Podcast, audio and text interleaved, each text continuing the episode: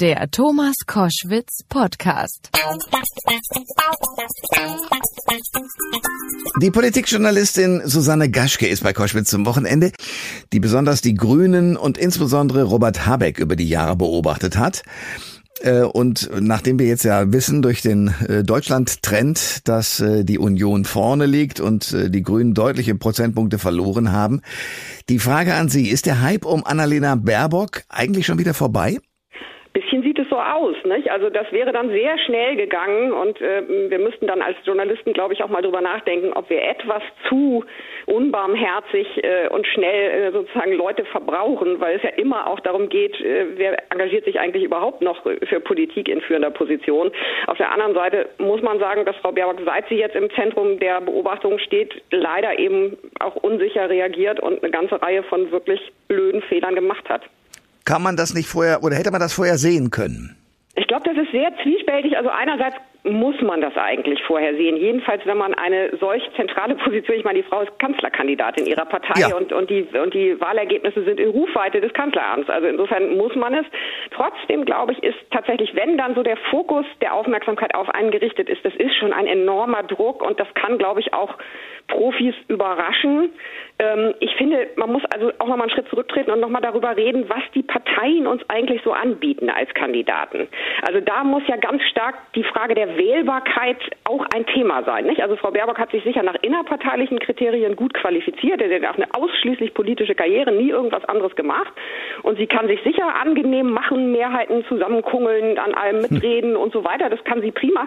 Aber betrachten normale Menschen das als Qualifikation fürs Kanzleramt, in Klammern, oder auch für irgendeinen anderen Job? Da habe ich schwere Zweifel.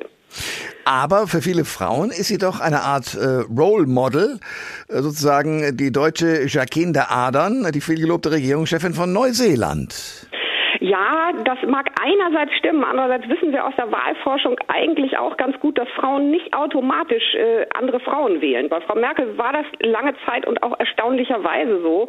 Wenn Sie sich jetzt mal zum Beispiel die Wahl in Sachsen-Anhalt am vergangenen Wochenende anschauen, da waren die zwei starken Kandidaten zwei Männer, nämlich bei der AfD und bei der CDU. Und die Frauen haben da alle nicht gut abgeschnitten mit ihren kleineren Parteien. Also es ist kein Automatismus, es muss dann äh, sozusagen auch in der Sache überzeugend sein und auch in der Performance Performance. Und ähm, bei den Grünen ist ja häufig das Problem, dass sie, dass sie einen sehr hohen moralischen Anspruch haben an alle anderen Menschen. Wenn man dann feststellt, na ja, da wird nun also etwas unnötig hochgestapelt beim Lebenslauf, da werden sich also komische Sonderzahlungen genehmigt, die man eigentlich als Bundestagsabgeordnete ja nicht so dringend braucht und ähnliche Dinge. Ähm, das nehmen die Leute dann vielleicht wiederum bei den Grünen ein bisschen übler als bei anderen. Ähm, sie haben ja ein Buch geschrieben über Robert Habeck.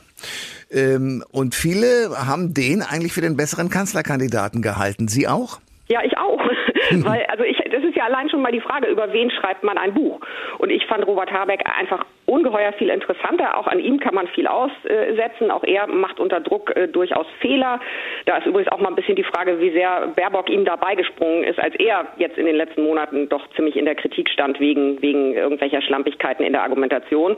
Aber er ist eben ein spannender Mensch. Also er ist schon ein anderer Typ äh, Politiker. Er hat zehn Jahre lang mit seiner Frau zusammen und übrigens unter, unter äh, gleichzeitigem Aufziehen von vier Kindern äh, von der Schriftstellerei gelebt. Das ist nicht einfach in Deutschland, wenn man nicht jetzt ein wahnsinniger Bestseller-Autor ist.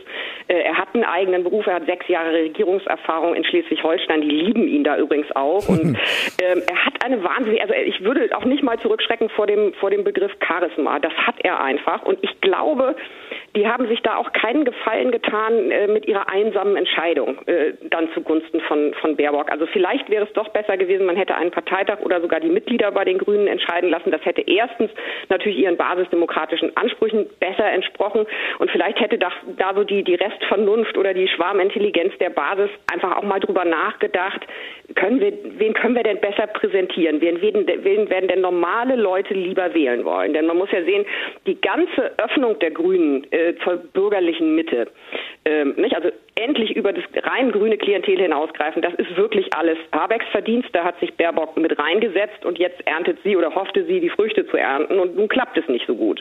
Und insofern, äh, also ich glaube, die Grünen hätten tatsächlich mit, mit Habeck eine echte Chance gehabt und die haben sie mit dieser Entscheidung zumindest sehr gefährdet. Haben Sie eine Ahnung, wie diese Entscheidung eigentlich zustande gekommen ist? Also ich weiß es nicht. Ich weiß aus meinen Habeck-Studien, die ja nun auch schon irgendwie mehrere Jahre andauern, dass er im Prinzip eine sehr robuste Art hat, sich durchzusetzen in, in, in Konkurrenzsituationen beziehungsweise ähm, seinem Gegenüber sehr fair und frühzeitig, aber doch unmissverständlich klarzumachen, ich glaube, ich kann es besser und wenn du unbedingt willst, dann äh, trägst du auch das Risiko fürs Scheitern. Das hat eigentlich bei allen gerade bei Frauen, die natürlich manchmal vielleicht auch etwas vorsichtiger sind, vielleicht auch zu ihrem Nachteil hat das gut geklappt. Es, hat, es ist misslungen bei Cem Özdemir 2017, als mhm. es um die Spitzenkandidatur ging. Der hat das nicht mitgemacht. Der hat gesagt, nö, nö, das schießen wir aus. Ähm, und ich nehme an, ich weiß das aber nicht, darüber haben die beiden wirklich Stillschweigen bewahrt, äh, Stillschweigen bewahrt. Ich weiß nicht, wie es hier war. Ich nehme an, dass er es ähnlich versucht haben wird und dass er bei Baerbock, die eben begeistert war von ihrer, von ihrer, von ihrem äh, Zwischenhoch in, in Umfragen und Stimmung und ja auch bei Journalisten muss man ja sagen, also viele haben sie ja, waren ja geradezu verliebt in sie, äh, gesagt hat, nee, ich bleib da hart, ich mach das. Und jetzt ist sie eben in der Lage und stellt fest, oh, hau, also das ist, äh, das ist dann doch sehr, sehr hart, nicht? Also die Zeit Zeit, glaube ich, sprach von der Todeszone der Politik. Ich würde sagen, da ist sie noch nicht mal angekommen, sondern es geht jetzt langsam erst los, dass eben, und das ist auch im Prinzip in Ordnung in der Demokratie, dass wirklich alle Posten im Lebenslauf genau angeschaut werden. Ähm, Sie sind eine beobachtende Frau. Äh, würden Sie mir zustimmen, wenn ich sage, dass auch, sagen wir mal, das Sympathische, äh, die, die, die große Freundlichkeit, die man am Anfang auch in Sie hineinprojiziert hat, ich rede von Frau Baerbock, dass die inzwischen sich ein bisschen aufgelöst hat und das Ganze verkniffener wird? Ja, ja. Ich meine, das ist, kann einen einerseits nicht wundern. Also ich werbe da immer auch aus eigenen politischen Erfahrungen natürlich für ähm, Mitgefühl oder Empathie gegenüber Politikern. Also der Druck ist schon enorm, wenn man so angeleuchtet wird. Aber Sie haben recht, also sozusagen sie, sie muss eine erhebliche Härte besessen haben, um sich gegen und auch erheblichen Ehrgeiz, um sich gegen Habeck durchzusetzen. Und sie reagiert jetzt auch leicht zickig, wenn, wenn man ihr Fehler vorhält. Nicht? Das ist dann auf einmal alles gar nicht so entspannt. Nur da frage ich mich eben auch, was hat sie denn gedacht? Also dass jetzt alle Journalisten ähm, weiter äh, sozusagen im, im, in, in der Manier der Sterntitelbilder sie feiern die ganze Zeit, das ist eigentlich nie so wenn man sich um so ein Amt bewirbt.